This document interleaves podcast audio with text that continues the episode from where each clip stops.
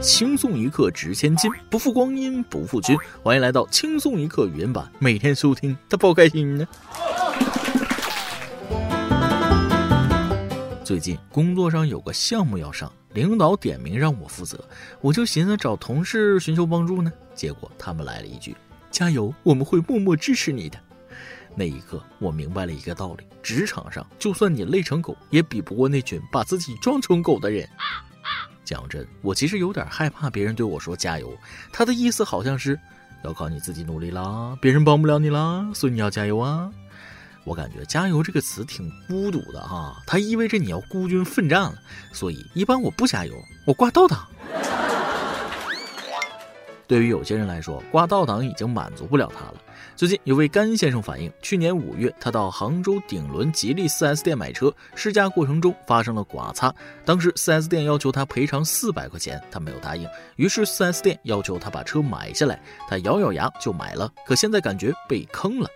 总结一下就是，咬牙贷款买了车，开了两万多公里，现在过完年了，也回过老家装过逼了，这个车留着没什么用了，还得每月还贷，不如找媒体帮忙去 4S 店退了。看完我又仔细数了一下，是四百，不是四万，真的只有两个零，不肯赔四百，却买了整车，这思路也是绝了。这相当于什么呢？捡了个鼠标垫，配了台电脑吗？人能厚颜无耻到这种地步，我也是没想到啊！我劝你还是挂咸鱼吧，每天擦亮，兴许有人能接盘。如果学日本，给这辆车赋予一种概念，没准还能靠卖车发家致富呢。说，近日有网友表示，日本零食点心厂商景村屋推出了一款新品。景村屋说了，我们平常经常在早餐吃各种各样馅料的包子，于是这次他们以颠覆常识、意想不到的创意，生产出了一款没有馅料、全是皮的包子，并取名为素馒。日语管包子也叫馒头，一盒里边装六个，定价为一零八零日元，约人民币六十五元。据景村屋自己说，他们这个颠覆常识的新产品，从研发到上市到售罄，一共只用了四个月。哇哦，没有馅儿的包子，这可不就是馒头吗？嗯，这有什么好颠覆性的？还敢卖十块钱一个？但凡上个网搜搜怎么蒸馒头，那也不至于用四个月呀。但是日本那边好像一致好评，甚至还开发了不少新吃法，有想夹青椒肉丝一起吃的，有想夹炸鸡吃的。我这边建议呢，夹老干妈吃，味道更正。有北京同事让我转告日本人啊，掰开抹点豆腐乳或者臭豆腐，那嘎嘎香。这条不用花时间研究，我免费赠送给他们。照这个发明方式，这家公司下个颠覆性产品的思路有了，加油！再用四个月开发一款没有馅的饺子，就是中国叫面片的玩意儿。还好不是韩国啊，不然就该说中国的馒头是抄袭他们的了。突然想到一点，我要是带着中国的打卤囊去日本，会不会解锁财富密码？暴富谁不想啊？我做梦都想。近日，比利时据外媒报道，一名四十二岁的男子和父亲一直坚持购买彩票，同一串号码，他们坚持买了整整十五年，每一期都没有错过。二月二十六号下午，他打开手机彩票程序，才发现账户里没钱了，必须要充值才能购买。后来充值系统竟然无法连接网络，所以他在彩票截止购买时间前没买上彩票。第二天，他起床才看见中奖号码就是自己的这一串，瞬间傻眼。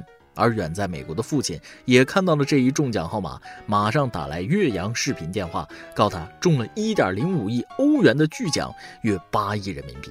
但得知没买上后，他的父亲当场崩溃，妻子也不敢相信这一切。这事搁谁谁不崩溃啊？说一声倒霉不过分吧？也只能安慰他，命里无时莫强求。就像我原以为打开支付宝能看到金山银山，结果看到的却都是绿水青山。在座的各位朋友们，等你们富有了，我能抱抱你们吗？没其他想法，主要是想暴富。不过我暴富主要靠做梦。说做梦，咱就做个大的。就比如，如果你有了一亿存款，你还会上班或者上学吗？那我指定得上啊！不上班炫富给谁看呢？不仅上班，还要去上那种一个月工资油钱都不够的班，然后听别人在背后议论，开着玛莎拉蒂来打每月两千的工，有钱任性。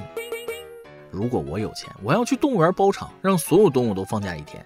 刚过去的妇女节，江苏常州淹城野生动物园决定给园区里母老虎放假休息一天。动物园工作人员称，园区小姐姐们放假半天，今天母老虎也一起放假一天。他们为动物园付出很多辛劳，算是给他们节假日的福利。母老虎都放假，连母老虎都不如的有多少？举起你们的双手，我看看。其他动物也羡慕了，给母老虎放假，为啥不给母猴子、母熊、母狮子、母孔雀、母天鹅放假？为了体现平等，我建议虎年全体老虎放假一年。所以基金被绿的原因找到了，牛都放假了。话说母老虎放假能去哪儿呢？要是它想出去逛个街，再吃个自助餐就麻烦了。老虎说完，蛇又来抢镜头了。三月三号，家住柬埔寨拜林省 f r s a r p r o m 村的村民雷索法正要去上厕所，突然发现水里有个奇怪的东西。一开始他以为有人用完马桶忘了清理，所以把这个棕色的东西冲了下去。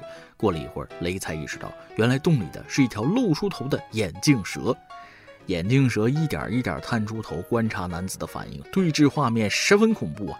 他赶紧跑出去呼救，找来一些亲戚想把蛇拿出来。然而当他们返回时，眼镜蛇已经没了踪影。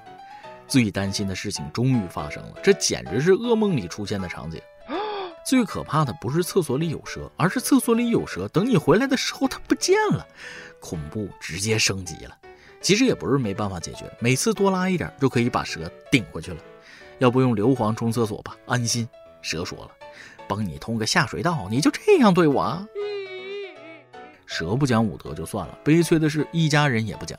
三十六号，甘肃兰州网友拍下爷爷奶奶在同一房间相处的一幕，画面让人笑翻。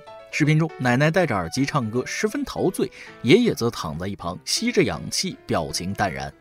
我仿佛听见大爷说：“你开心就好，不要管我死活。”这应该就是只顾自己开心，不顾别人死活的最高境界了。仿佛看到了老了后的我爸妈。所以这个故事告诉我们，搞对象干哈，单着多好。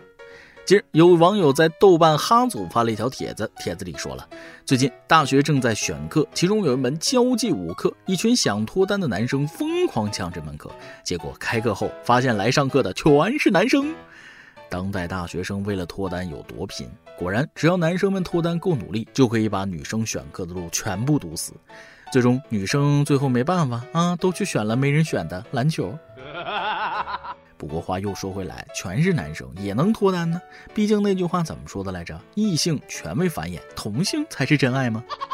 所以现在就有点想看看一堆男同胞成双结对跳舞的感觉。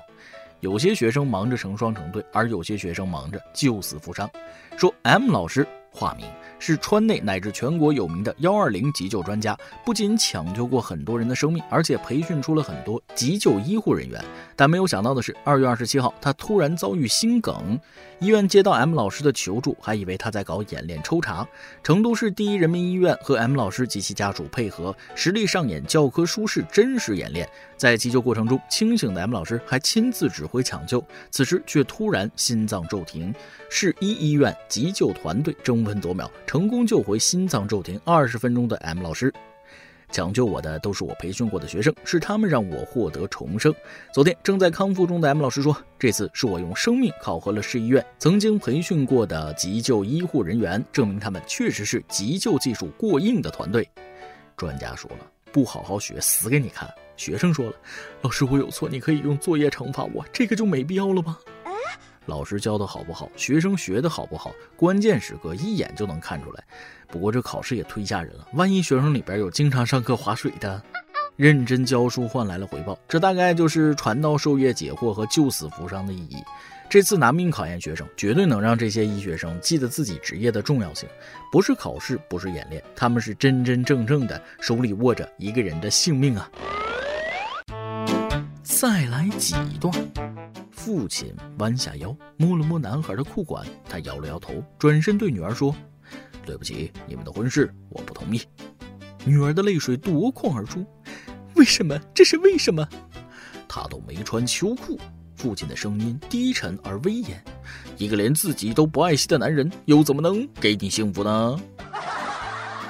一人死后来到阴间，但他就是不愿意相信自己死了。他向阎王哭诉。我生在一个富豪之家，衣食无忧，身高一米八三，相貌英俊，刚谈了个女朋友，是几届选美冠军，超级名模。你说我拥有这么完美的人生，怎么会死呢？阎王说了，哎，你说一个人的人生完美成这样，难道不该死啊？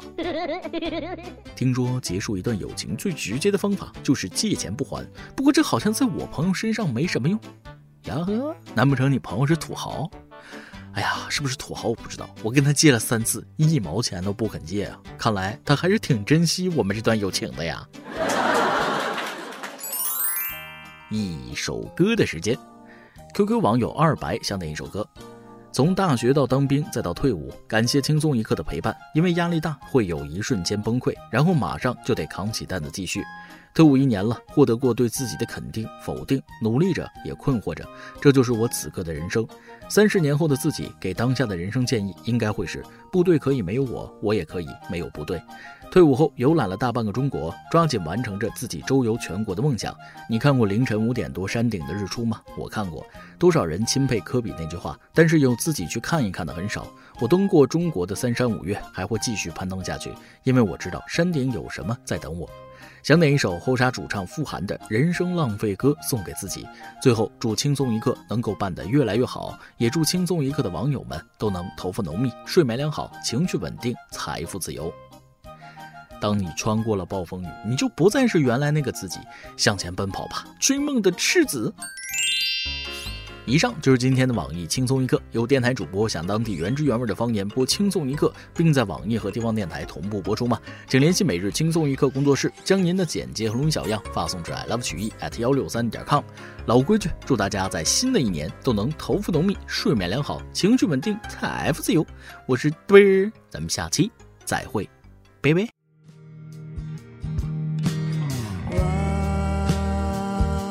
只在意